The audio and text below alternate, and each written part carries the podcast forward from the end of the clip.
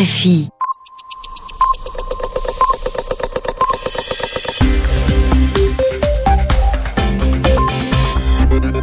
Vous êtes bien sur RFI, il est 23h à Paris, 21h en temps universel. Benoît de Solmignac. Bonsoir à tous, bienvenue dans le journal en français facile, une édition que je vous présente avec Bernard Najotte. Bonsoir Bernard. Bonsoir Benoît. On commence avec les titres et ces premières élections libres organisées en Tunisie. Les Tunisiens ont été très nombreux à aller voter aujourd'hui, quelques mois après la chute du président Ben Ali. La Libye est officiellement libre, c'est ce qu'a déclaré aujourd'hui le nouveau pouvoir lors d'une grande fête à Benghazi, trois jours après la mort du colonel Kadhafi. Un tremblement de terre a frappé l'est de la Turquie, il y a au moins 70 morts. Et puis nous parlerons de rugby après la victoire de la Nouvelle-Zélande contre la France en finale de la Coupe du Monde. Le journal en français facile. Les Tunisiens ont été très nombreux à voter aujourd'hui. Les premières élections libres étaient organisées dans le pays. Quelques mois après avoir chassé le président Ben Ali du pouvoir, les Tunisiens choisissaient les députés de l'Assemblée constituante, l'Assemblée qui va écrire la nouvelle constitution du pays. Elle compte 217 sièges. Ces élections se sont passées dans le calme. Aucun incident n'a été signalé. Notre envoyé spécial, Marie-Pierre Olfan, a recueilli le témoignage d'un électeur tunisien. Il parle de l'honneur retrouvé de son pays, mais aussi d'une boîte magique. Cette boîte, bien sûr, c'est l'urne dans laquelle les Tunisiens ont déposé leur bulletin de vote. C'est une journée formidable. Ça correspond à vraiment une deuxième indépendance du peuple. Et je pense aussi que c'est l'honneur retrouvé du peuple tunisien. Heureusement, ce jour, euh, tout le monde l'attend. Ah, je suis extrêmement fier, extrêmement. Pratiquement, j'ai pas dormi la veille, en attendant l'ouverture donc des bureaux de vote. S'il faut passer deux heures ou trois heures là, dans la file d'attente, vous le ferez? Même 24 heures, aucun problème. Il faut que je passe et je vais mettre mon bulletin dans la boîte magique. Et maintenant, avec le processus démocratique, celui qui n'a pas réussi à, à, honorer ses engagements, automatiquement, euh, il sera discrédité. Quoi. Là, je suis extrêmement convaincu que il n'y aura plus dorénavant de fausses routes. Des propos recueillis par Marie-Pierre Olfan. Les résultats définitifs de ces élections tunisiennes seront annoncés mardi après-midi. Ce dimanche était donc une date importante en Tunisie, mais aussi en Libye. Oui, parce que le nouveau pouvoir libyen a déclaré officiellement que le pays était libre. Aujourd'hui, une grande cérémonie a eu lieu dans la ville de Benghazi, la ville de départ de la rébellion contre le dictateur Muammar Kadhafi.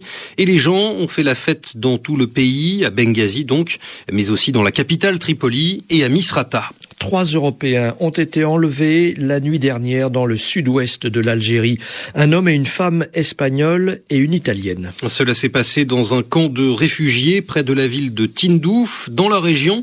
Le groupe appelé Front Polisario se bat contre le Maroc pour l'indépendance du Sahara occidental. Pour le Front Polisario, ce sont les terroristes d'Al-Qaïda au Maghreb islamique qui ont enlevé les trois Européens. Les ravisseurs, c'est comme cela que l'on appelle ceux qui prennent des gens en otage. Eh bien, les ravisseurs seraient partis en direction du Mali. L'est de la Turquie a été frappé aujourd'hui par un violent tremblement de terre. Au moins 70 personnes sont mortes. C'est la région de la ville de Van qui a été touchée, tout près de la frontière avec l'Iran. Le chef du gouvernement, Recep Tayyip Erdogan, s'est rendu sur place avec plusieurs de ses ministres. Il y a souvent des tremblements de terre dans cette région, mais rarement avec autant de violence. Le témoignage de Mehmed Ali Biran, il travaille pour le journal turc Posta c'est une région qui est vraiment pleine de problèmes. On a des tremblements de terre chaque année à peu près, mais cette fois-ci c'était vraiment dur. C'est une région assez pauvre. Alors les bâtiments ne peuvent pas résister à des tremblements de terre pareils. Ce sont des bâtiments qui sont faits de, briques, des matériaux assez primitifs. C'est pour cela qu'il y a des dégâts matériels immenses. Heureusement que ça s'est produit pendant la journée. C'est pour cela on croit qu'il n'y aura pas beaucoup de morts. On ne sait pas. Un témoignage recueilli par Vincent Iloutiou. En Birmanie, ce sont les inondations qui font des victimes. Plus de 100 personnes sont mortes cette semaine à cause des fortes pluies. Le niveau des fleuves est monté de plusieurs mètres à certains endroits. Une soixantaine de personnes sont toujours disparues. En Thaïlande, pays voisin de la Birmanie, les inondations ont commencé dès le mois de juillet et depuis quelques jours, la capitale, Bangkok, est sous les eaux. Les autorités ont ouvert quelques barrages pour laisser partir cette eau vers la mer. Les dirigeants de l'Union européenne ont ont poursuivi leur réunion toute la journée à Bruxelles. Ils cherchaient toujours des solutions à la crise économique de la zone euro. Les pays européens ont critiqué l'Italie. Ils accusent ce pays de ne pas faire assez d'efforts pour équilibrer son budget. Et puis le président français Nicolas Sarkozy a déclaré qu'on pouvait attendre un accord, un accord pour renforcer le fonds de stabilité européen, le FESF. C'est une sorte de gros compte en banque qui sert à aider les pays en difficulté économique. Nicolas Sarkozy n'a pas parlé que d'économie à Bruxelles, il a aussi parlé de rugby. Oui, parce que l'équipe de France de rugby jouait aujourd'hui la finale de la Coupe du Monde contre la Nouvelle-Zélande. Les Bleus ont perdu 8 à 7, mais malgré cette défaite, Nicolas Sarkozy a dit que les Français étaient fiers de leur équipe. Il se trouve que dans l'ascenseur où j'étais avec Angela Merkel, j'ai eu Marc Livremont, l'entraîneur, le coach comme l'on dit, au téléphone.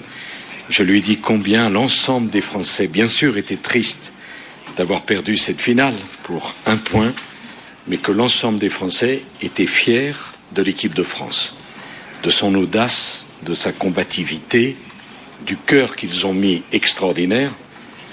Et finalement, ils ont été tant critiqués qu'ils aient fait un tel match en finale. On peut dire juste une chose, s'il y avait un beau match à faire, il vaut mieux que ce soit celui de la finale que ceux euh, d'avant.